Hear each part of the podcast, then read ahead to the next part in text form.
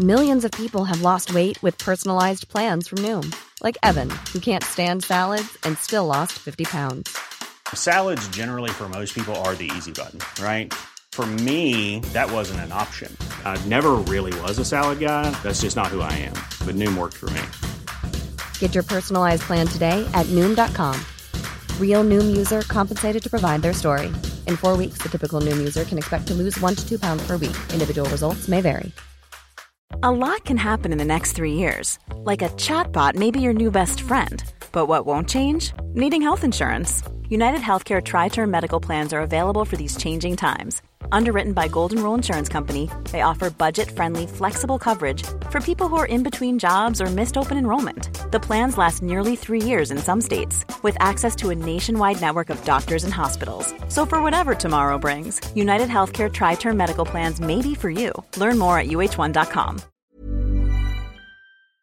Vous vous demandez à quoi ressemble la vie d'un critique de cinéma? Découvrez l'horrible vérité dans chaque épisode de la Réu d'écran large, avec les discussions, les débats et les engueulades de l'équipe. Bon, on va Réu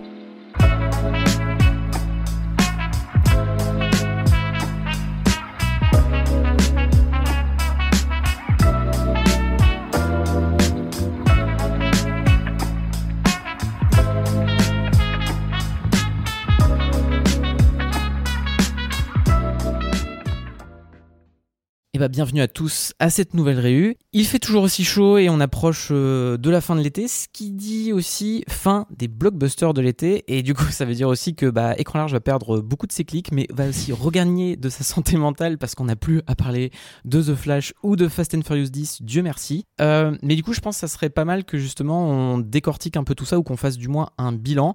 Alors même si vous allez me dire que justement à écran large, on passe déjà beaucoup de temps à décortiquer le box-office dans nos articles pour euh, bah, mieux comprendre justement les, enjeux de l'industrie, mais j'ai vraiment la sensation que 2023, ça a été une année assez particulière. Et du coup, si j'ai fait appel à vous aujourd'hui, Geoffrey et Déborah, euh, bah, ça serait justement pour qu'on dégage ensemble des axes euh, autour de cette problématique, autant dans le détail des films que sur quelque chose d'un peu plus euh, transversal. Parce que du coup, en 2023, bah, d'un côté, on peut résumer ça à quelques succès plus ou moins improbables, comme celui euh, totalement inespéré euh, du duo Barbie et Oppenheimer. Mais il y a aussi eu une énorme quantité de bids, notamment du côté des franchises très installées et notamment bah, des films de super-héros, ce qui peut paraître assez bizarre après le retour euh, en force des salles post-Covid. Et justement, bah, c'est un peu un truc sur lequel j'avais déjà envie de revenir parce que finalement, il y a eu quand même beaucoup de bids euh, en 2023 et il y a forcément de certains de ces bids là qui a pu euh, nous attrister euh, et on a qu'on a pu traiter d'ailleurs dans le détail. Euh, J'avais envie de commencer par toi, Geoffrey. Est-ce qu'il y a un, un bid cette année qui t'a vraiment attristé? Mais tu veux commencer parce que tu sais ce que je vais dire. Je vais dire Donjons et Dragons.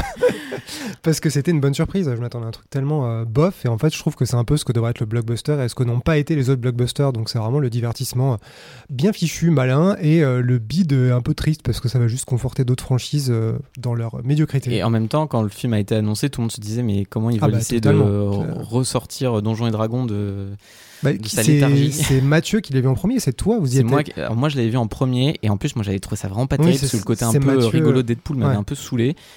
Euh, et Mathieu, lui, euh, à côté avec toi, avait été beaucoup plus enthousiaste et surtout la critique qui avait vu le film très tôt aux États-Unis. Euh, avait trouvé le film vachement bien et c'est vrai que d'ailleurs le film a eu de très bons retours euh, durant toute son enfin Comme quoi, la presse ne sert à rien, hein, parce que vraiment, euh, même là, tu vois. Je sais que quand Mathieu est revenu en disant franchement c'est cool, je me suis inscrit à la projection en me disant vas-y il bluffe. Et en fait euh, non c'était cool. Ouais, je vous avoue que là-dessus, je vous ai pas trop compris, mais en vrai, enfin, je trouve pas le film totalement désagréable, mais c'est vrai que son bid était peut-être plus prévisible, mais c'est vrai que oui, d'un côté, c'est il sûr que c'est un peu kamikaze vu le budget, mais euh, mais vraiment j'ai j'ai- la scène dans le cimetière et la scène du dragon obèse, euh, moi ça me va. hein. Et toi, Déborah? Euh, bah, pour le coup, j'ai bien envie de rejoindre Geoffrey quand même, parce que moi aussi, j'ai rattrapé Donjons et Dragons un peu sur le tard et euh, j'ai vraiment beaucoup apprécié ce film. Voilà. Il y a j'ai- que Antoine qui est chiant. hein. Mais sinon, le démarrage d'élémentaire m'a un peu brisé le cœur. Parce que je m'attendais vraiment à ne pas aimer ce film euh, en me basant juste sur le pitch, donc quelque chose d'assez euh, éculé quand même, voilà, sur ce monde euh, métaphorique avec les éléments qui sont littéralement opposés. Je m'attendais vraiment à un truc très générique, très flemmard sur la recette, et au final, non, c'était une très très belle surprise. Je l'ai trouvé, j'ai retrouvé toute l'émotion que je trouvais qui se perdait un petit peu chez Disney. Au niveau de la technique aussi, c'est très flamboyant, très beau, et bah voilà, euh, démarrage, euh, tout le monde a l'air de s'en battre le coquillard, non, on dit s'en tamponner le coquillard euh, de ce film. Réinventons des expressions, c'est bien. Et, euh, et voilà, j'avais trouvé ça sur le coup euh, vraiment injuste pour le film, alors qu'il essayait vraiment plein de nouvelles choses et tout ça.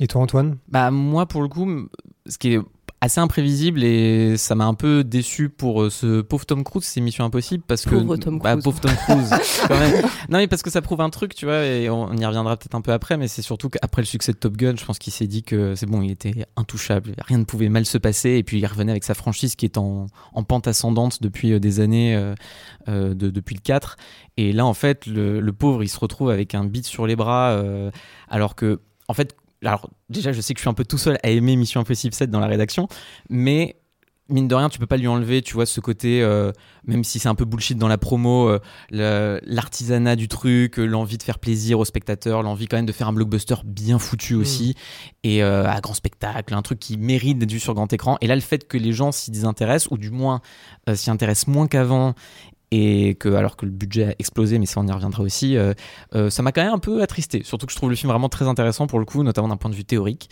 Euh, donc euh, C'est peut-être ça le problème. Si le film est intéressant de manière théorique, c'est peut-être qu'il est Mais chiant en réalité, oh, non mais non, euh, franchement. Non, non, mais Ouais, tu vois. Mais non, mais je suis bien le film. Moi, je Il est sympathique, Mais non, il est, bon plus que, il est moment. plus que sympathique, franchement. Tu vois, j'ai pas eu le temps encore de me le remater, mais j'ai Je très suis envie de mais le je l'ai pas vu. hein. Moi, pour le coup, je dirais pas que je suis content du beat de Mission Impossible parce que j'aime bien la saga, mais je trouve que c'est plutôt un bon, bonne baffe dans la gueule euh, parce que euh, ce film, je trouve vraiment inférieur au précédent en termes de qualité d'écriture et de mise en scène. Donc, je trouve que c'est pas mal euh, que son ego à McQuarrie et Tom Cruise se prennent ça pour rectifier le tir sur la suite. Donc, je dirais pas que je suis content du côté bide dont on est satisfait, mais je trouve ça plutôt justifié. Donc, ça me bat. Est-ce que vous, il y a des bides que vous trouvez vraiment totalement justifiés? Sortez votre haine, allez-y. Euh, alors, pour ne pas prendre la facilité et parler de films de super-héros, parce que je sais que vous pouvez très bien en parler, moi j'avais envie de parler du bide de Ruby, l'ado Kraken. Voilà, est-ce que vous découvrez l'existence de ce film? Non, non, parce qu'on travaille avec toi, donc euh, non. Parce que personnellement, j'ai découvert l'existence de ce film pendant que j'étais un peu en train de vérifier l'agenda euh, des prochaines sorties pour voir un petit peu ce qu'on pouvait faire et tout ça. Et je suis tombée sur ce film. J'étais en mode, tiens, c'est quoi? Ah, c'est le prochain DreamWorks, ok, d'accord. Euh, sorti un peu dans l'indifférence. Et puis bon, bah, je sors de la projo presse et franchement, le film m'avait presque énervé de retourner à une formule aussi générique, à quelque chose d'aussi superficiel, Mm. alors que la promesse, franchement, était plutôt cool. Voilà, découvrir un monde de Kraken et tout ça, en plus euh, du peu qu'on voyait dans dans la bande-annonce et les images, c'était quand même des designs qui étaient assez rigolos, on va dire ça comme ça, où il y avait moyen de s'amuser. J'aurais final, dit moche, mais pourquoi pas rigolo. alors ouais, les, les dessins sont moches, mais par contre les kraken, vraiment dans leur design, tu sais, il y avait un- il y avait un peu ce truc de pas juste ressembler à des poulpes ou des pieuvres ou euh, des, des dérivés euh, anthropomorphes d'a- d'animaux qu'on connaît, mais euh, il y avait quelque chose, euh, un truc un petit peu sympa. Mais bon, non, au final le, le- le film, euh, pff, je crois que j'ai déjà oublié la quasi-totalité du film, à part le milieu et la fin.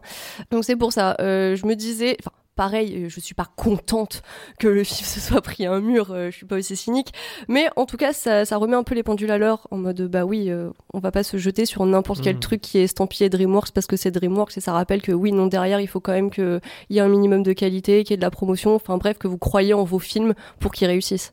Ce qui n'était pas le cas Ça là. a visiblement été un peu la règle, euh, y compris sur les très grosses franchises, et je pense notamment à DC qui s'est quand même pris là aussi. euh. Alors là, c'est là, c'est même Allez, plus on mûr. tire sur l'ambulance. Allez, let's go. Euh, moi, j'avoue que c'est Shazam 2, quoi. Enfin, de toute façon, bon, le truc était mort avant même de, de naître, mais tu, tu vois le film à sa sortie dans une salle vide, c'est. Tu détestes plus Shazam 2 que The Flash? Ah ouais, parce qu'en fait, Flash, tu vois, il y a un truc où quand même tu vois le film et t'hallucines un peu devant sa nullité, mais qui en devient un peu. euh, c'est- tellement, c'est même plus l'accident industriel, c'est ça, au- au-delà de ça, vraiment The Flash, c'est la qualité des effets visuels, le choix des scènes, tu vois, le, le bébé dans le micro-ondes, ce genre de truc, c'est vraiment, il y a, il y, a, il y a- il y a rien qui va dans The Flash, mais c'est ça qui est assez fascinant. Tu vois, Shazam 2, il y a tellement rien que tu finis le truc en te disant, euh, enfin, tu l'as déjà oublié en sortant de la salle et tout est fait dans le foutage de gueule permanent, y compris dans les scènes post-génériques qui mènent sur rien, qui- alors que c'était censé limite te prendre en otage jusqu'au générique de fin.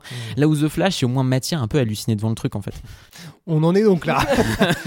Mais du coup, je trouve ça intéressant au travers de tous ces films-là qu'on évoque et certains qui étaient quand même attendus. Alors peut-être pas Shazam, mais The Flash et Élémentaire étaient quand même attendus comme des gros euh, poids lourds de, cet été.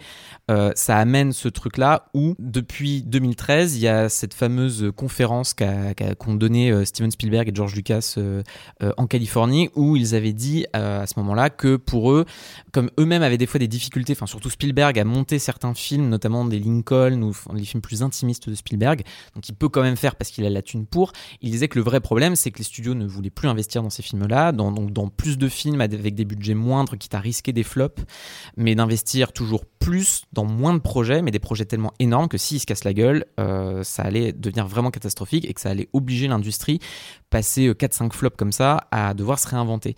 Et depuis en fait 2013, tous les ans ou presque, il suffit qu'il y ait un gros bid pour que tout le monde dise ça y est, la prédiction de Spielberg et de Lucas euh, euh, arrive. Et, euh, et ils avaient raison. Et je pense que d'ailleurs on fait souvent partie de ceux qui aiment un peu remettre les pendules à l'heure là-dessus en disant attention, il y a quand même des gros succès, calmons-nous, euh, c'est pas la peine de trop s'exciter, mais c'est vrai que sur peut-être la 2023, c'est peut-être l'année où j'ai le plus vu d'ailleurs de papier revenir là-dessus en disant ah, ça y est en fait, euh, peut-être que Spielberg et Lucas avaient raison. Bah surtout Ant-Man 3, je trouve que vraiment le la déculotté d'Ant-Man 3 qui est censé rouvrir euh, une phase 5 avec le nouvel ennemi. Vraiment, tu te dis, il y avait tout pour que ça marche un minimum, que ça fasse comme la moyenne, genre 700, 800 millions. Et le truc, il a fait quoi 300, 400 Enfin, c'est Ouais. Minable. C'est à l'échelle de, de- de Marvel, c'est juste un énorme bide. Mm. Donc là, c'est vrai que je pense que nous, on s'est regardé en se disant, est-ce qu'on assiste à quelque chose là? Et voilà. Et comme en plus d'autres ont suivi dans la foulée, Mm. C'est en fait c'est bah, forcément un peu le sujet de cette réunion, c'est de se demander finalement en étudiant un peu au cas par cas les films, autant dans les gros bits que les succès de cette année et notamment de cet été de blockbusters américains, est-ce que vraiment on peut dire que la, prédiction de Spielberg et de Lucas est justifiée et est-ce que vraiment elle est en train de voir le, le jour là maintenant et qu'elle mérite que euh, tout le monde euh, euh, s'inquiète? Et en même temps, euh, je pense que c'est toujours bon de rappeler, enfin, quel que soit le type d'article qu'on voudrait faire là-dessus, je pense que c'est toujours bon de rappeler qu'un flop, justement, euh, on en parlait là, mais euh, c'est même quand on estime que c'est mérité, euh, enfin, on- ça nous plaît pas de voir juste un film bidé, et surtout, euh, un box-office ne reflète jamais totalement la qualité d'un film, parce que sinon ça se saurait, je Oui, pense. oui.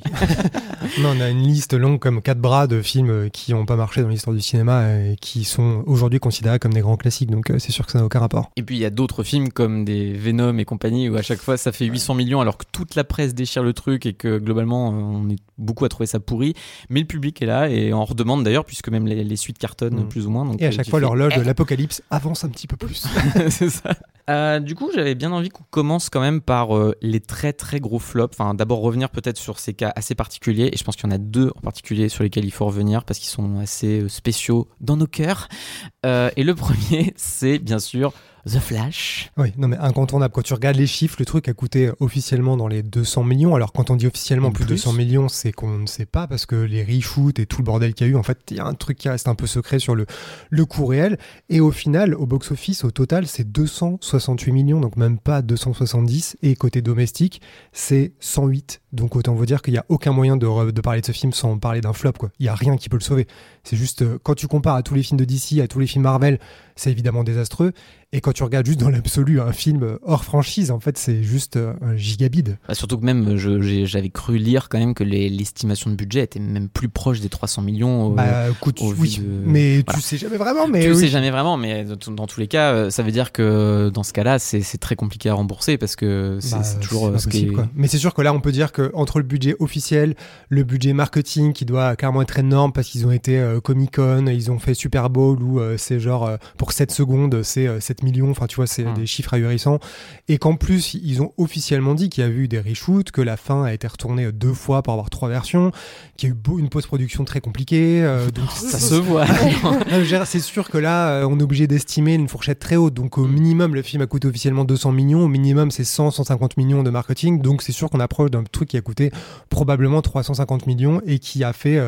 Combien au box-office total? 268. Donc, euh, c'est. euh, Clairement, ils ont perdu probablement 150 ou 200 millions. Et d'ailleurs, quand tu compares, parce qu'à chaque fois qu'on dit combien ça a perdu pour le studio, il n'y a pas moyen de savoir, sauf grâce à Disney, qui a commenté les bids de euh, Lone Ranger et John Carter. Ils ont officiellement commenté à l'époque. Et quand tu regardes le box-office et euh, le budget de ce film-là, c'est très proche de Flash. Ce qui veut dire que quand tu regardes ce que Disney a officiellement perdu, c'est-à-dire peut-être la fourchette basse, sur Lone Ranger et John Carter, ils ont forcément perdu entre 160 et 200 millions avec, euh, avec euh, The Flash. En sachant Ouais. que c'est toujours même ça qui est compliqué, c'est que quand on parle d'un box-office, euh, le box-office qui est évoqué, c'est le coût total d'un prix de ticket de cinéma, et ça c'est toujours important de le rappeler, alors qu'au final ça revient pas dans la poche d'un studio totalement. A priori, donc c'est pour ça d'ailleurs que la première semaine est aussi importante aux États-Unis, c'est que l'idée aux États-Unis, c'est que plus un, exploitant garde un film en salle, plus lui se fait une part importante parce qu'il choisit de garder un film qui a priori attire moins de spectateurs sur la durée. Donc a priori, euh, c'est 60% à peu près d'un ticket de cinéma qui revient euh, aux distributeurs euh, aux États-Unis sur la première semaine et ça descend de 5% de semaine en semaine. À l'international, c'est environ 40% en moyenne et le cas le plus intéressant, c'est en Chine, qui est pourtant un marché qui est extrêmement euh, demandé par les blockbusters américains qui sont très peu à pouvoir euh, s'im- s'implémenter là-bas et qui de plus en plus n'arrivent pas à autant attirer euh, que dans les années 2010 par rapport aux grosses productions locales. Mais là-bas, c'est 20 22-23% qui reviennent dans les poches des, des distributeurs. Donc c'est aussi pour ça que a priori quand tu estimes un budget donc autour de 350 millions, euh, si le film a fait 268 millions, ça veut dire que de toute façon il aurait dû au moins doubler son budget euh, total euh, en termes de box-office global pour à peu près a priori au moins se renflouer. C'est même pas donc tirer une Oui, marge c'est ça, énorme atte- de atteindre le seuil de rentabilité. C'est Voilà, pour ça que ça. Toi, un jour, il va falloir qu'on fasse une vidéo mode d'emploi box-office pour raconter tout ça, parce qu'à chaque fois qu'on parle de box-office, je me souviens sur les articles de Donjon Dragon, les gens ont tellement été relous sur Twitter à dire mais je comprends pas, ils ont fait euh, 60 millions de bénéfices. Non mais pas du tout. Lisez l'article déjà. Euh, dit calmement et pas du tout de manière passive-agressive. Et euh, surtout, c'est pas du tout comme ça que le box-office fonctionne. Donc c'est vrai qu'il faut vraiment, euh, nous, notre job, je pense, c'est vraiment régulièrement de rappeler ça pour que les gens comprennent que euh, les chiffres, c'est pas un calcul, une soustraction évidente, parce qu'il y a plein de thunes qui est perdue, heureusement pour les exploitants. Donc effectivement, plus ça coûte cher, plus tu dois atteindre le milliard. Et parfois, c'est des effets d'annonce parce que quand tu te fais 600 millions en Chine comme un Avengers, bah en fait, tu gagnes pas du tout 600, tu gagnes ça. pas du tout 400, tu gagnes vraiment peu finalement. Puis même au niveau des dépenses, c'est très compliqué d'avoir un chiffre qui soit vraiment représentatif. Surtout quand on prend le cas de The Flash, le truc était en production depuis 2014. Ça, il y a combien de scénaristes qui sont passés sur ce truc? Bah, il y avait l'article de je ne sais plus quel euh, média qui avait dit euh, un blockbuster de super-héros dont on ne donnera pas le nom. Euh, environ quoi 40 scénaristes sont passés dessus. euh, on vous laisse Voilà, deviner lequel. Donc tu dis que pour ça, il y a déjà eu des dépenses. Enfin, ça, on le voit souvent, des films qui sont pas encore en production, mais pour lesquels euh, le, le studio va cracher des thunes Ouais. pour le, le pré-développement, pour les scénaristes et tout ça. Donc ça, c'est pas forcément des, des sommes qui sont données dans, dans le total.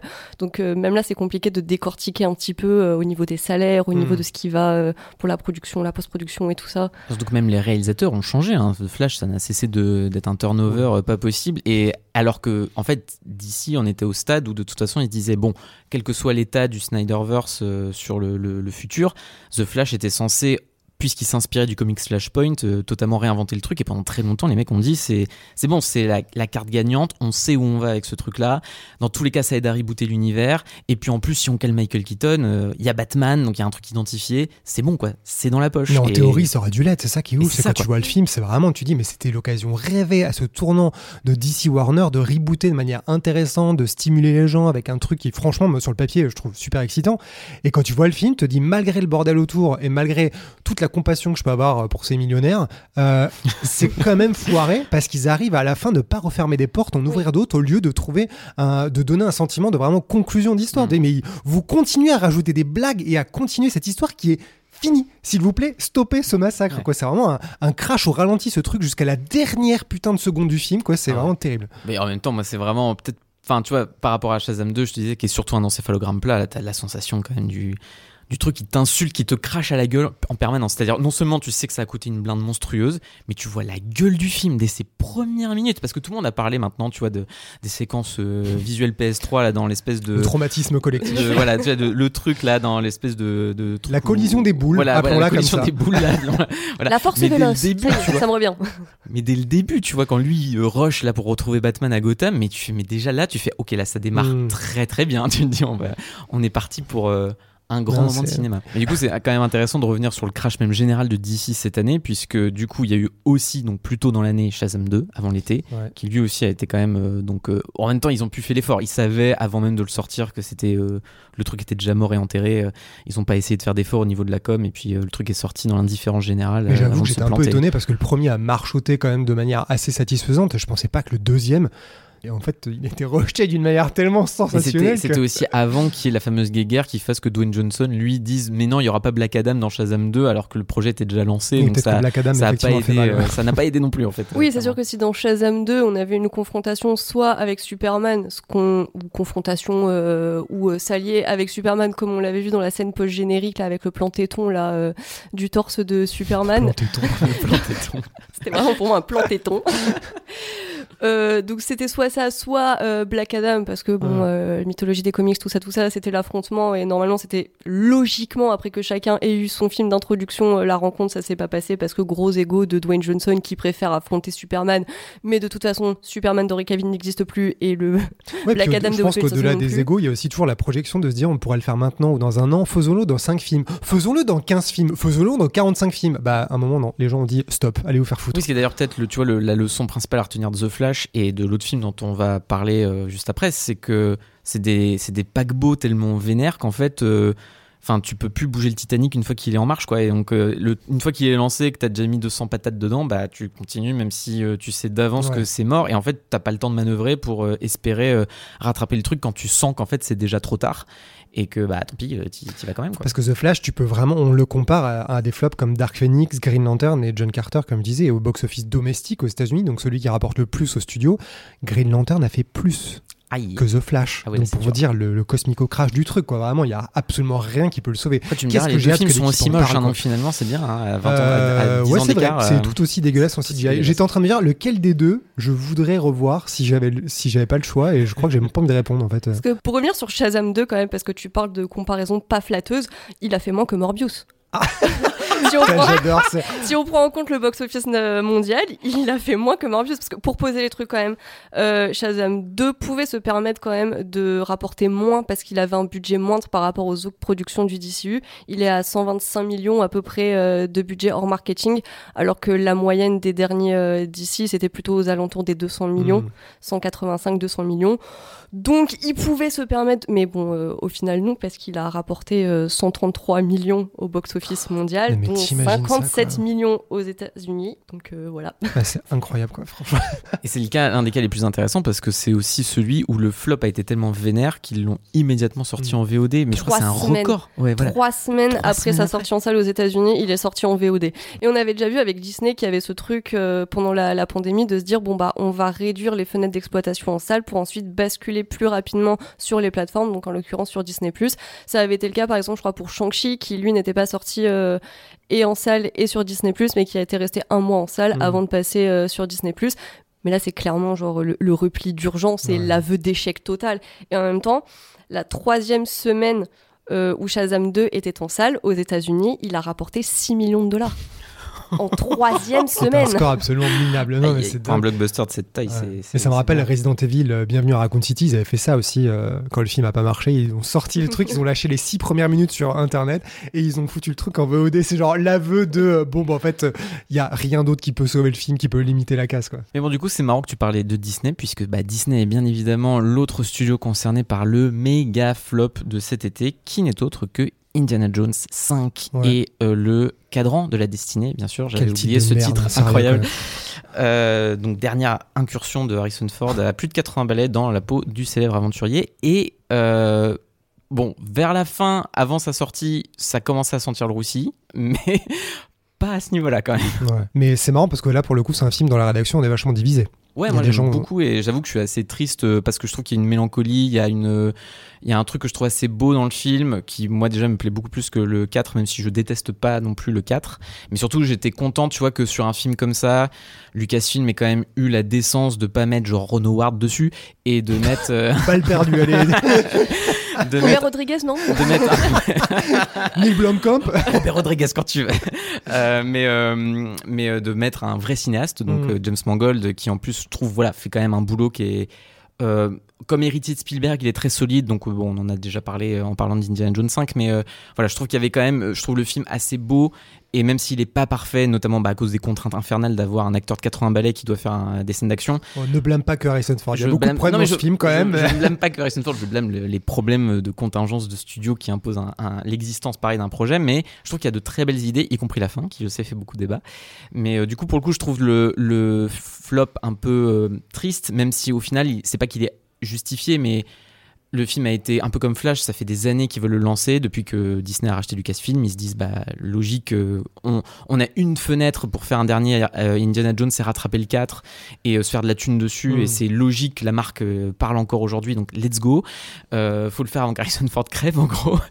Et mais du coup, Tu seras puni pour avoir dit ça. je, je serais puni pour avoir dit ça, mais du coup, bah, le pauvre le film il sort, mais à qui il s'adresse en fait? C'est surtout ça en fait. À qui est-ce que le public jeune, qui est censé être le public qui va encore majoritairement en salle, surtout post-Covid, a vraiment envie de voir Indiana Jones alors que la Mm. franchise leur parle peut-être pas parce qu'ils sont pas grandis avec. Donc ce Indiana Jones 5, parlons des chiffres, il a coûté 300 millions, ce qui est un budget absolument énorme, Ouais. et au box-office mondial, 375. Alors franchement, pour mesurer à quel point c'est un désastre, sans même prendre l'inflation, le premier Indiana Jones a fait plus. Il a fait 390 millions. Je vous laisse imaginer avec l'inflation comme ça doit être euh, beaucoup, beaucoup, beaucoup plus, mais là, même pas besoin de sortir la calculatrice de l'inflation. Il a fait moins. Donc c'est juste un, un désastre absolu. Et là, il y a rien qui peut le sauver. C'est comme The Flash, quoi. Si tu retires la part euh, qui va aux exploitants, désastre total. Euh, je trouve ça marrant parce qu'en France aussi, il a fait une énorme catastrophe. hein. Il a fait 2,7 millions d'entrées, pour parler juste de chez nous, et c'est le pire score. Euh, le quatrième, c'était plus de 4 millions d'entrées. Le deuxième Indiana Jones, plus de 5 millions. Et le Indiana Jones 3 et le tout premier, plus de 6 millions. Ah ouais. Tu vois quand même la chute. hein. C'est donc clairement il y a plus de plus de gens qui sont intéressés par ça. Moi je trouve, euh, enfin par ce Indiana Jones en 2023 sous cette forme avec autant de thunes. Et en même temps on a beaucoup critiqué le budget du film, mais si tu regardes pourquoi ils ont mis autant d'argent. Le Indiana Jones 4 en 2008, il a fait 790 millions au box-office. C'était plus que Quantum of Solace et plus que Iron Man 1. Donc imagine, tu es dans les bottes de Disney, euh, tu te dis, en fait, ce truc a un potentiel à franchise absolument énorme. Donc c'est logique qu'ils foutent autant de thunes dedans. Ils ont, ils ont mis autant de thunes là-dedans que dans n'importe quel autre blockbuster parce qu'en fait, bah, il y avait clairement le potentiel pour que ce truc fasse 800, euh, 900, euh, 1, mi- un milliard. quoi. Ouais, enfin quand même théorie. 300 c'est pas rien. Tu vois, on parlait de la barre des 200, alors même si a priori Flash est allé largement au-dessus, mais pour aussi des problèmes de, de prod et de reshoot et de compagnie.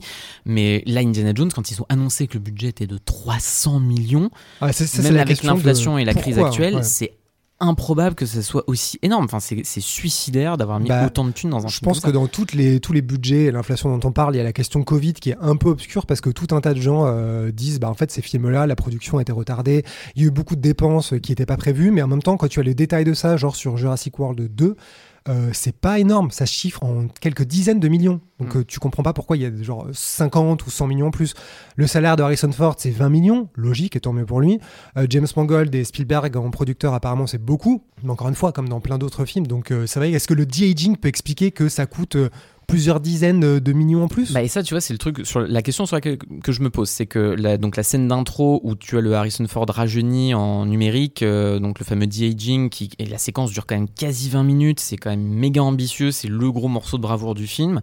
C'est sûr que ça, je pense, ça joue beaucoup dans l'explosion du budget du film. Le truc où je je m'interroge là-dessus, c'est que Lucasfilm fait partie de ceux qui expérimentent le plus autour de cette technologie-là et notamment du deepfake depuis euh, notamment The Mandalorian. Euh, et donc ils tiennent vraiment euh, la dragée haute sur la question de cette technologie-là et de son évolution. Donc est-ce que tu vois, plutôt que de s'être dit d'ailleurs faire comme Indiana Jones 3, de mettre un jeune acteur pour remplacer Harrison Ford, euh, et ça t'aurait coûté a priori beaucoup moins cher que de faire le, le choix qu'ils ont pris là, est-ce que tu Ryan Reynolds here from Mint Mobile. With the price of just about everything going up during inflation, we thought we'd bring our prices down. So to help us, we brought in a reverse auctioneer, which is apparently a thing. Mint Mobile unlimited premium wireless. Ready to get 30, 30, bit to get 30, bit to get 20, 20, 20, bit to get 20, 20, bit to get 15, 15, 15, 15 just 15 bucks a month. So, Give it a try at mintmobile.com slash switch. $45 upfront for three months plus taxes and fees. Promo rate for new customers for limited time. Unlimited more than 40 gigabytes per month. Slows. Full terms at mintmobile.com.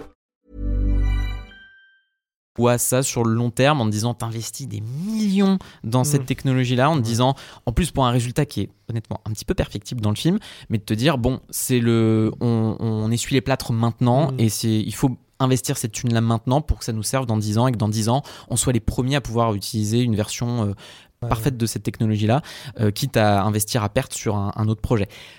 Et dans le que, premier euh, Captain Marvel, Samuel. Jackson aussi, il a rajeuni, non? Ouais, Et bah, pourtant, en plus, pas Marvel, alors, le budget de Marvel en plus travaillait avec, euh, c'était Lola VFX qui est spécialisé sur cette technologie-là depuis euh, Benjamin Button et qui a beaucoup travaillé là-dessus. Et c'est vrai que sur Captain Marvel, je saurais pas trop te dire pourquoi euh, sur Samuel L. Jackson ça, ça leur a coûté moins cher, alors qu'en plus je trouve que c'est de loin l'un des de-aging les plus réussis euh, euh, qui existent parce que même sur Secret Invasion ils en font pas mal d'usage et c'est honnêtement assez bluffant euh, sur l'utilisation je trouve.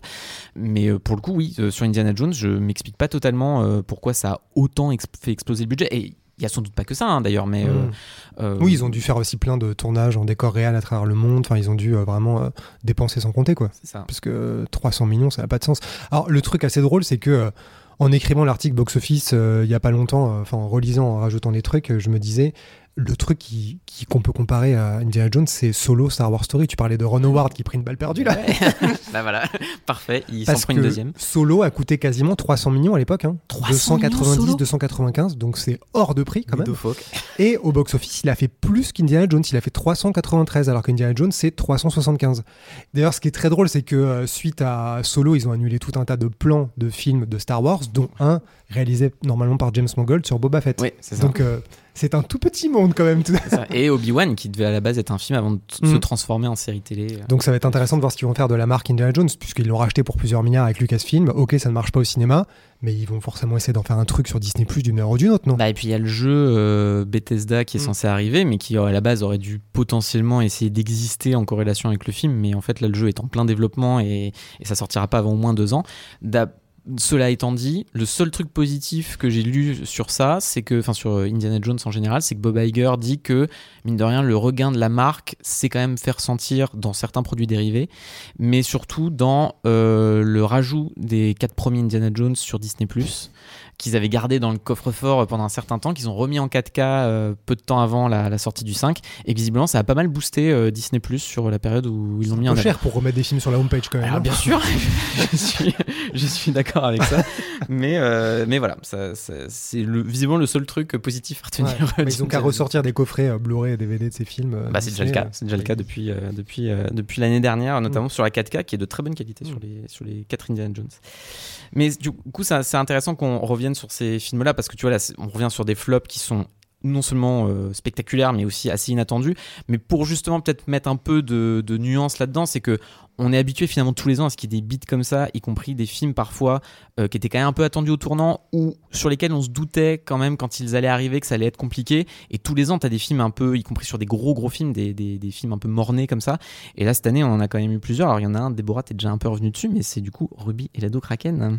Bah oui, déjà, voilà, je, découvre. Pourtant, je, suis quand même euh, assidûment les prochaines sorties de films d'animation, surtout dans des, des studios euh, comme DreamWorks. Et donc là, je découvre le, film en même temps que je fais l'agenda. Je vois que la sortie, elle est proche d'élémentaire, donc du coup, je me dis, ah cool, ça va faire un duel intéressant cet été au niveau de, de deux gros studios et tout ça. Et en plus, euh, DreamWorks, on avait encore l'image de euh, son, son retour en force avec le chapeauté 2 et juste avant les Bad Guys, qui avait redonné un petit peu du souffle euh, aussi bien au box-office que dans la direction artistique et tout ça. Enfin, il y avait vraiment un peu ce- cette idée que ça y est, DreamWorks est vraiment en train de reprendre du poil de la bête et ça va se fighter avec euh, Disney et Pixar. Et en fait, alors je vous donne les chiffres quand même parce qu'il faut bien se rendre compte. Le film euh, a coûté 70 millions euh, hors euh, marketing et dans le monde, il en a rapporté 41, dont 15 millions aux États-Unis, euh, ce qui représente à peu près 38% euh, du box-office total. Euh, c'est affligeant. Ah J'ai bah, j'ai pas besoin de. Pour un film d'animation pas- grand public. euh, Voilà, c'est et, et pourtant, euh, comme tu dis, euh, même chez DreamWorks, euh, oui, il y a de grands films, il y a de grandes sagas, il y a les Shrek, il y a les dragons et tout, mais c'est quand même assez habituel qu'il y ait des films comme ça qui soient des projets beaucoup plus mineurs, euh, qui sortent, qui ont des plus petits budgets et qui se cassent la gueule. C'était le cas du Spirit de 2021. C'est le truc C'était- avec le cheval, ça, non? Oui. Oui, alors il y avait le Spirit de 2001 qui est un chef-d'œuvre, on touche pas.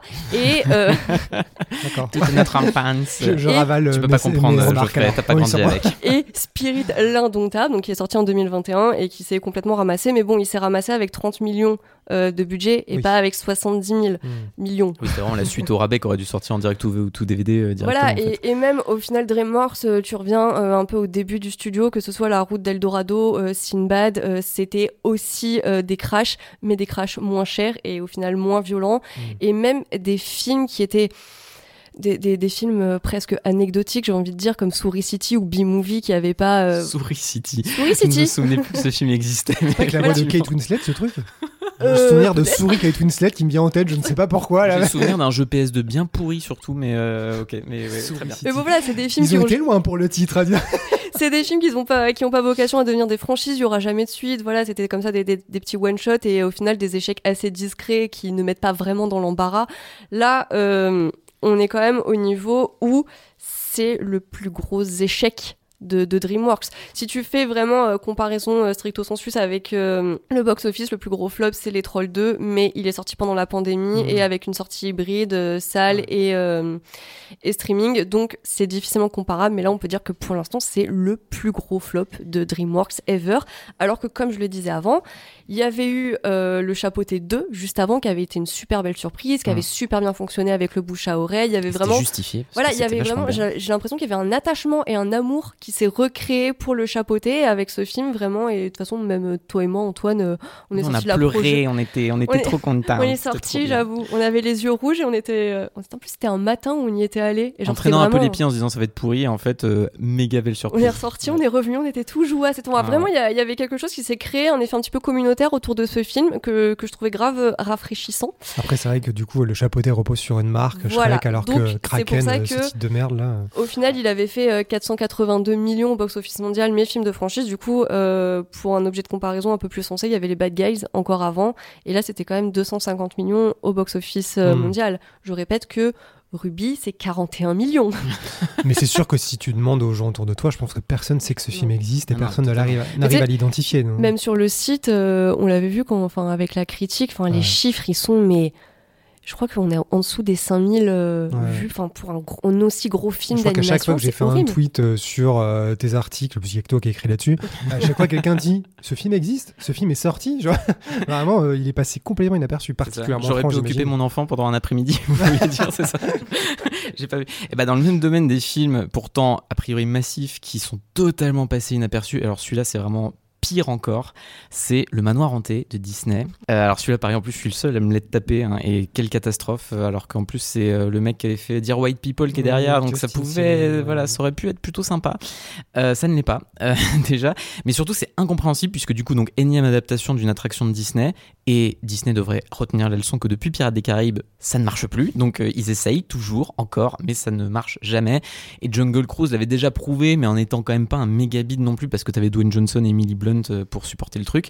Mais alors là, déjà, le manoir hanté, ça a quand même coûté 150 patates, ce qui est déjà incompréhensible puisque le film se passe quasi intégralement dans le manoir, donc je Oui, puis c'est t'as pas quasi un Dwayne le Johnson et. Emily Blunt, quoi, Ouais, les voilà, acteurs. c'est euh, incompréhensible. talentueux ou pas, c'est juste ils sont beaucoup moins établis et demandent pas 20 millions, j'imagine, pour jouer dedans. quoi. Et donc, bon, là, le film n'est pas encore à la fin de son exploitation, euh, mais il a rapporté 85 millions de dollars dans le monde, dont euh, 58 aux US, et son démarrage était de 24 millions euh, aux US au moment de sa sortie, ce qui était absolument catastrophique. Bon, c'était attendu, euh, personne n'espérait plus que ça, et d'ailleurs, bon, Disney a plus ou moins assumé que le film était sacrifié, puisque bah, même tout le monde se posait la question de pourquoi un film d'horreur familiale, un film de fantôme euh, sortait en période d'été, alors que c'est a priori le film parfait d'Halloween.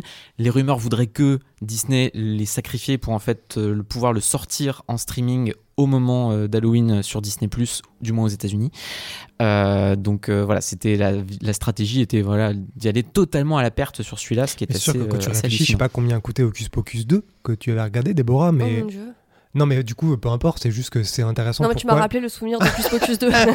Pourquoi le manoir hanté sort au Cinoche alors que Hocus Pocus 2, enfin, le manoir hanté aurait eu du matos à sortir euh, direct en SVOD sur Disney+. Bah s'ils avaient investi moins dedans, mais je pense Ouais. qu'ils voulaient quand même un truc un peu prestigieux et le film, euh, bon le film je le trouve pas génial. Après tu vois c'est pas honteux non plus, le film a un Mm. peu de gueule et je trouve le casting intéressant, mais c'est Il y a qui déjà euh, Ah, Je sais qu'il y a Jared Leto, mais il y a qui aussi dedans bah, Il y a Rosario Dawson et euh, cet acteur super dont j'oublie toujours le nom qui Lakeith était. euh, oui voilà exactement. Et Winona Ryder aussi, non? Qui... qui un tout petit caméo de merde oui. Euh, mais Lucky Stanfield, euh, moi je trouve qu'il porte vraiment le film sur ses Mm. épaules et ça prouve à chaque fois que c'est un super acteur, mais c'est juste que bah, ça serait cool s'il avait des meilleurs projets, comme Sorry to Bother You, qui pour le coup était vachement bien. Mm, Mais le film a un casting intéressant, une dynamique euh, qui est pas nulle, mais enfin le film en lui-même est tellement in- insipide et insignifiant que. Alors, voilà. la longue série des films où tu te demandes pourquoi ils mettent autant de thunes et à quoi ils croient. euh, Mais parce le- que je pense qu'ils veulent recréer la, la magie de Pirates des Caraïbes et à chaque fois. euh, en plus, ils le vendent toujours comme ça, hein, les producteurs de Pirates des Caraïbes, Mm. machin, mais ça ne marche jamais Dans parce 200 que c'était un les miracle. producteurs de Pirates des Caraïbes.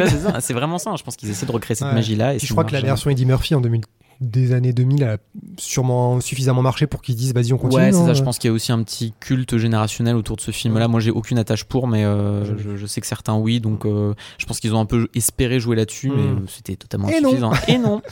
Et dans l'autre domaine aussi, euh, il y a quand même bon plus petit film, mais bide fantastique aussi. C'est le dernier voyage de Déméter.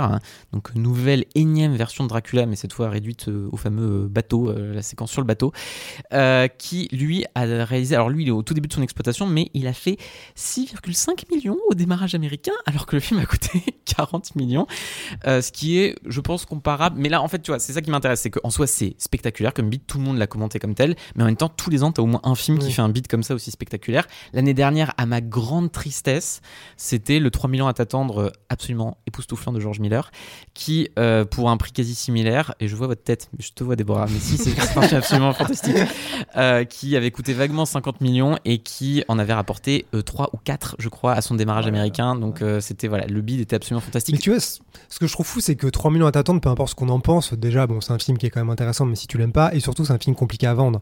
Le voyage du, le dernier voyage du Déméter, c'est pas compliqué à vendre. Alors, le film est pas bien, hein, mais euh, enfin, en tout cas, Judith et moi, on le trouve bof, et encore, Judith est un peu plus gentille que moi, mais euh, c'est un film d'horreur. Tu le vends comme un, comme un film Oui. d'horreur avec un, avec un Dracula sur un bateau. Vraiment, t'as de quoi appeler tout un, un large public. Je l'ai pas vu, mais rien que tu dises Dracula sur un bateau, perso, ça me Bah donne ouais, non mais tu l'affiche c'est le Déméter, le bateau dans une tempête euh, au clair de lune avec la lumière bleue des films d'horreur et c'est genre en huis clos en haute mer sans Steven Seagal et avec euh, Dracula. Donc euh, vraiment tu vois c'est meilleur des mondes. non mais c'est trop c'est trop bizarre qu'ils se soient foirés sur euh, la promotion de ce truc là ou en tout cas ils aient pas réussi à attirer le public qui normalement serait allé voir ça pour se faire avoir parce que c'est pas bien mais euh, peu importe. Et avant de passer sur d'autres films qui sont tout aussi intéressants au niveau de leur succès euh, moindre, euh, il y a quand même un truc sur lequel je voulais qu'on revienne parce qu'il y a, y a un comparatif qui est quand même intéressant à faire sur Flash Indiana Jones. Et c'est un truc en fait dont on peut peu parler parce qu'il y a peu de chiffres concrets là-dessus. Mais c'est l'importance des partenaires financiers quand on parle d'un film au box-office et du coup de ses revenus. C'est-à-dire ça joue sur le succès ou pas d'un film aussi. Et là où je pense que Flash peut vraiment être considéré comme l'un des plus gros flops, non seulement de l'année, mais peut-être de l'histoire, même si a priori Indiana Jones ça coûtait encore plus cher, c'est que Flash, au vu de sa production très chaotique, euh, a eu un problème, c'est qu'en fait, bah, les partenaires financiers, c'est quand une marque s'associe à ton film pour le mettre en avant, tandis qu'il met en avant son produit, donc a priori c'est eux qui investissent de l'argent pour se mettre en lien avec le film, donc ça permet au film de récolter de la thune. Ça marche aussi avec les placements de produits. Euh, bah, en fait, sur The Flash, personne, enfin ou très peu de, de marques ont voulu euh, s'associer au film, sentant la catastrophe et sentant surtout le, les, voilà, non, mais vois, le bâton. truc, quoi. voilà. Là où Indiana Jones, au contraire, euh, sans doute par l'effet de marque et par euh, le fait que pendant longtemps, voilà, le prestige Mm. de la marque a fait aussi qu'avant même que le flop se, se- enfin, arrive, euh, beaucoup de marques se sont dit, vas-y, on investit à fond dedans en fait, et euh, que ce soit des marques de bagnoles, euh, tu vois, plein de trucs qui ont quand même foutue pub de Cette bagnole, c'est quoi ouais. C'est une Land Rover, un 4x4 bah, de je merde, sais là. plus, un 4x4 de merde, Ah, mais avec la musique de John Williams qui est. tellement long quoi pour vendre C'est- une ouais. bagnole. ouais. Puis un viol de la musique de John Williams. Ça, ça, fait, ça te fait un peu du mal sur ça. Mais du coup, a priori, Indiana Jones, même si on peut pas totalement estimer à quel point ça, ça, lui, ça l'aide vraiment euh, au final, euh, a priori, le flop est quand même un peu moindre parce que, bah, au moins, tu vois, le film peut se rentabiliser un peu là-dessus.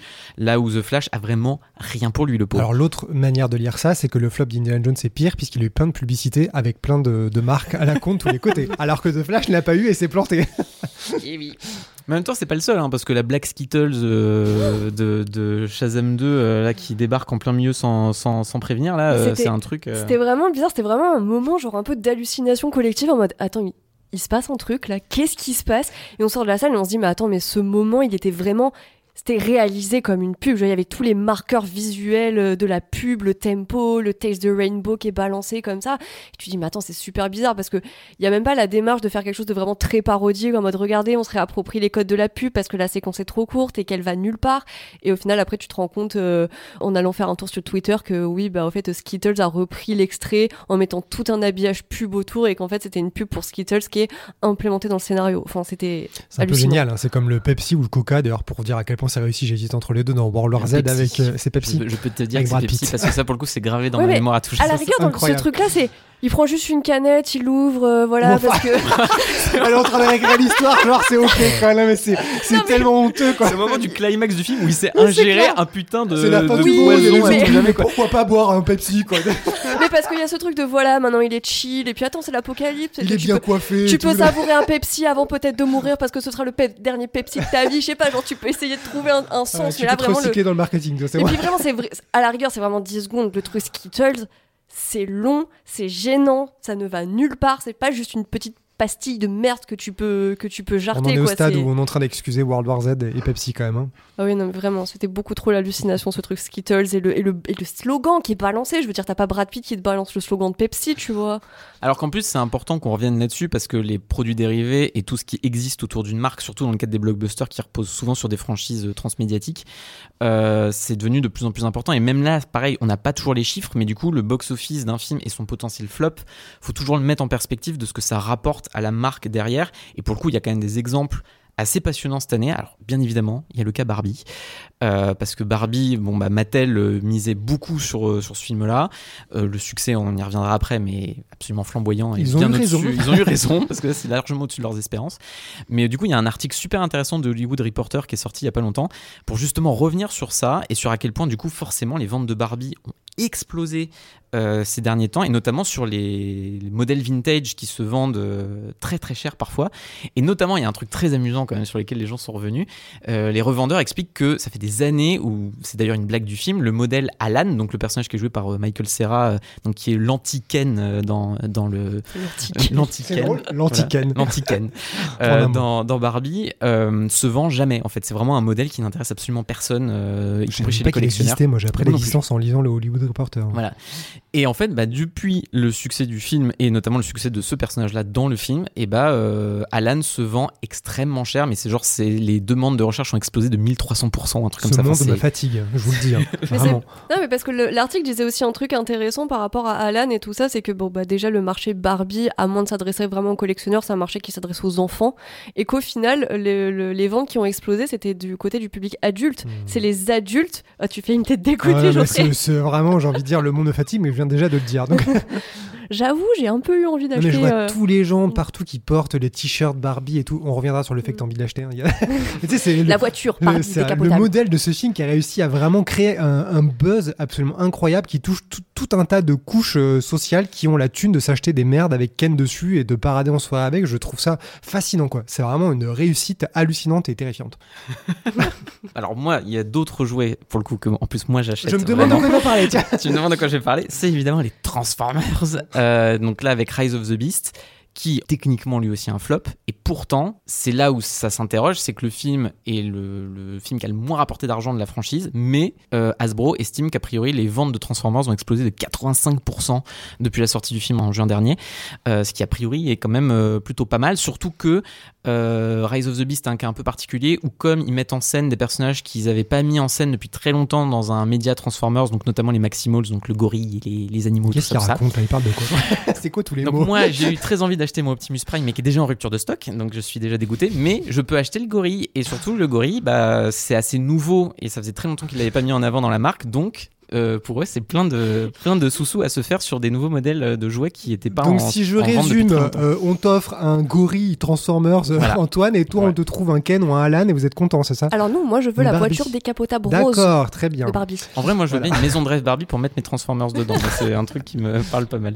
Alors moi tout ça me rappelle un truc très amusant mais triste aussi en 2016 quand le film fabuleux de Assassin's Creed est sorti avec Michael Fassbender. À l'époque il y avait eu tout un truc euh, d'une sincérité absolument désarmante de euh, Alan Core qui était le chef de la division européenne d'Ubisoft à l'époque qui disait en fait on s'en fout on va pas À gagner. Il a été viré entre Je sais pas s'il y a encore, je n'ai pas vérifié, donc je préfère préciser ça.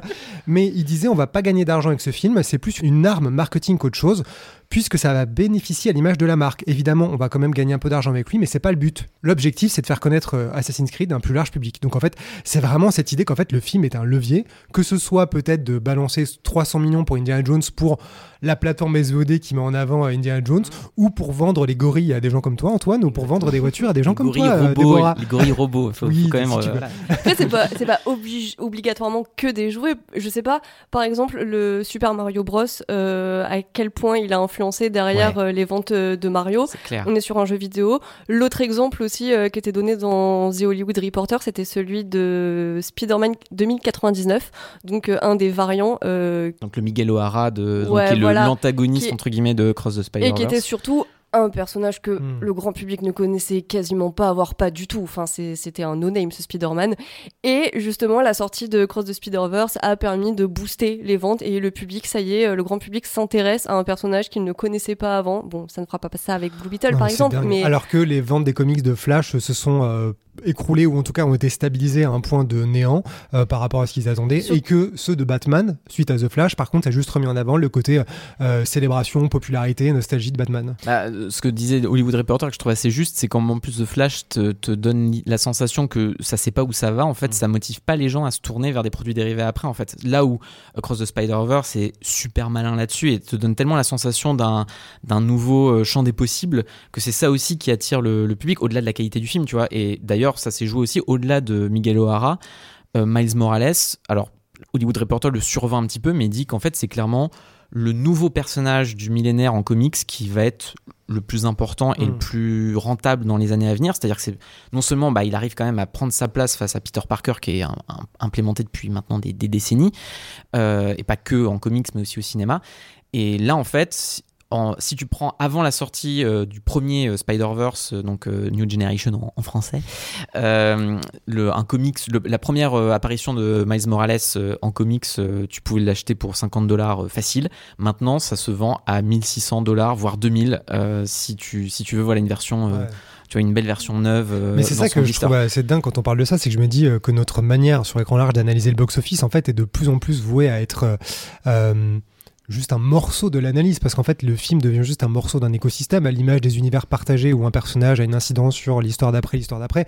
C'est qu'en fait, quand on parle d'un film et qu'on se dit, oh bah du coup, c'est un énorme bide, en fait, euh, c'est le genre la diversion parfaite, parce qu'en réalité, c'est juste un morceau d'un business plan énorme, et peut-être que parfois le choix de certains méchants ou personnages qui sont maltraités, sous-traités ou dont on se fout dans le film, c'est juste un levier à l'intérieur d'un autre levier, à l'intérieur d'un autre levier, d'un truc qui nous dépasse. Et il y a des gens qui se font euh, des couilles en or constamment sur des trucs dont on n'a même pas conscience. Mais tu vois, ça pose même la question, on parlait du flop de Donjons et Dragons, mais finalement c'est un cas intéressant parce que Donjons et Dragons, a priori tout le monde s'est dit mais pourquoi ils veulent relancer Donjons et Dragons? Les précédents films étaient nuls, la marque reste un truc un peu nerd, mais en même temps tout le monde te dirait que bah oui mais il y a eu Stranger Things, il y a eu plein de choses qui ont remis Donjons et Dragons en avant, il y avait potentiellement un attrait à ramener cette marque là, et surtout est-ce qu'au final même si le film a pas méga cartonné, et en partie parce qu'il a coûté trop cher par rapport à ce qu'il a rapporté, euh, Est-ce que l'attrait que peut gagner la marque grâce à ça, en en faisant en plus un truc assez cool, assez frais, comme les critiques l'ont pas mal mis en avant, est-ce que ça n'aide pas la popularité de la marque Donjons et Dragons, qui est aussi un truc d'Asbro? Et là, tu vois, on le voit récemment, le succès d'ailleurs de Baldur's Gate 3 euh, en jeu vidéo, qui est tiré directement du monde de Donjons et Dragons et qui reprend toutes ses mécaniques. C'est un jeu avant Baldur's Gate, ça a toujours été un truc de niche qui parlait vraiment à un- un- une certaine tranche du, du public gamer. Et là, ça devient un des plus gros Mhm. cartons de l'été en jeu vidéo. Euh, je me demande, tu vois, enfin, sans vouloir euh, tirer des conclusions trop hâtives, bah, à quel point euh, finalement on peut pas euh, se dire quand même que le- le- la connexion que les gens sont faites dans l'année à se dire ah il y a le film Donjons et Dragons même si je l'ai pas vu je sais que ça existe Euh, ah bah tiens il y a Baldur's Gate euh, ok C'est sûr, on se dit tout le temps, on répète tout le temps que la carrière cinéma c'est une partie de la carrière d'un film et qu'après, même si le marché se casse la gueule, il y a la vidéo, le Blu-ray, DVD, la SVOD, la VOD. Et en fait, peut-être que ouais, il y a un truc comme Donjons et Dragons, on se dit, oh, ils ont claqué quand même 150 millions pour un, bu- pour un box-office au final de même pas 210 millions. Donc clairement, c'est pas un succès. Quand tu compares au film des années 2000, euh, l'énorme nanar, là, il a coûté 45 millions et fait 34 au box-office. Donc il y avait aucune raison de claquer autant de thunes. Sauf peut-être à se dire, en fait, c'est juste un énorme coup promotionnel pour euh, rendre cool, re-rendre cool ou transformer en cool Donjons et Dragons. Et peu importe si le film se plante, en fait, c'est juste une énorme euh, opération marketing pour que la, la marque soit remise sur le devant de la scène. Et peut-être que J'imagine qu'ils ont très bien conscience de la force du téléchargement illégal, de la force des réseaux sociaux, et même s'ils se disent ça n'est pas un truc qui va rapporter de l'argent, c'est un truc qui, du coup, tu remets des pièces dans la machine et il y a un moment ou un autre, en fait, ça va revenir vers toi, les gens vont investir, vont se réintéresser à un truc qui était un peu abandonné. Donc peut-être que ouais, c'est euh, dépensons euh, 200 millions pour un film, on sait qu'on va sûrement perdre de l'argent, mais sur le moyen ou long terme, ça va nous revenir. Parce que du coup, c'est juste une étape marketing de repositionner la marque Donjon Dragon. Et de ce côté-là, c'est sûr que quand on voit en plus, euh, dès qu'on reparle de Donjon Dragon, euh, globalement, les gens euh, trouvent ça bien. Ouais, c'est ça. Le film a été rattrapé, il est considéré comme une bonne surprise. C'est quasiment voué à devenir un petit truc culte dans le sens où il a pas marché, les gens sont passés à côté parce que plein de gens savent même pas que ce film existait et ne savent peut-être même toujours pas qu'il existe. Il a été rattrapé après, il arrive en téléchargement. Ils ont vu un buzz de, de- de gens côté public en parler en disant que c'était cool. En fait, c'est le petit objet de niche redécouvert avec euh, Ouais. la plus-value de oh, les gens n'ont pas aimé et moi j'ai compris que c'était bien. Et c'est potentiellement, c'est sûr que ça va avoir un impact positif, ce qui est euh, quand même assez inouï. Tu te dis, en fait, pour analyser un film comme ça, on a besoin de recul et de données qui ne sont pas données, puisqu'en fait, ce n'est même plus le sujet. Le réel le problème, c'est plus le cinéma. C'est un truc qui nous échappe totalement parce que c'est cross-média. C'est ça. Et bah, en fait, ça me fait surtout me rendre compte à quel point le sujet est encore plus vaste que bah, j'avais prévu. Et finalement, on a eu le temps de parler en détail de The Flash, Shazam 2 ou encore euh, d'Indiana Jones 5, mais il y a encore plein de cas passionnants à étudier sur 2023, alors que ce soit bah, les flops de Fast and Furious 10, Mission Impossible 7, Transformers, ou justement bah, le succès dément de Barbie et Oppenheimer que, j'évoquais euh, plus tôt.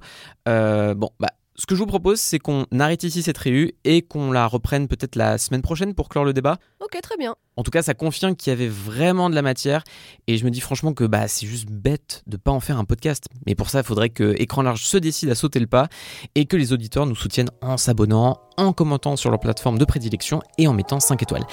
Et on pourra les en remercier parce que c'est ça le plus important.